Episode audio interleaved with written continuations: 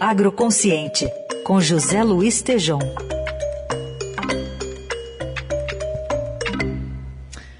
O Tejon vai falar para a gente hoje sobre um conceito aí que a gente é, acaba ouvindo falar, o conceito de agronegócio, que muitas vezes no, na totalidade não é bem entendido, né, Tejão? Bom dia.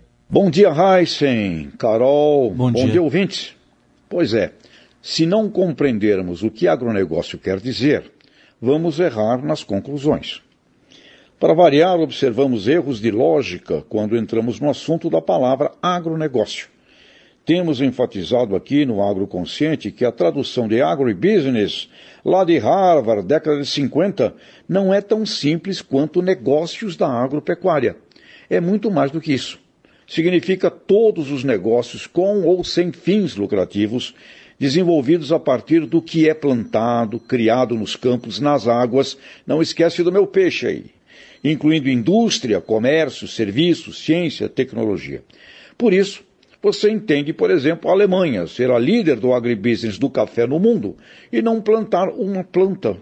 Também compreende porque a Holanda, pequeno território, protegida por Dix, é o segundo maior país de agribusiness do planeta, depois dos Estados Unidos exatamente por agregação de valor e gigantesca inteligência da logística e do comércio mundial.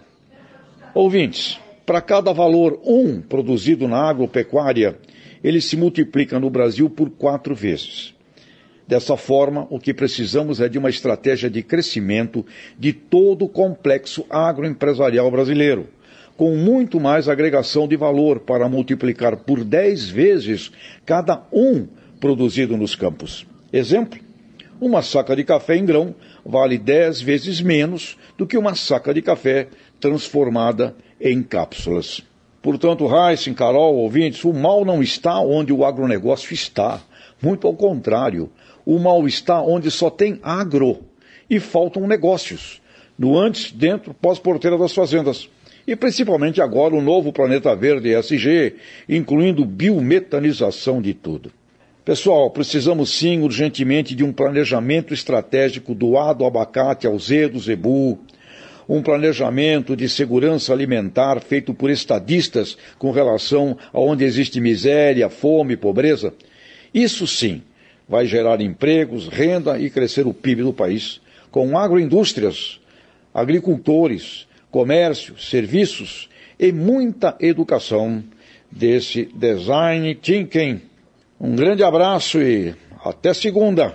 Valeu, Tejão. Até segunda.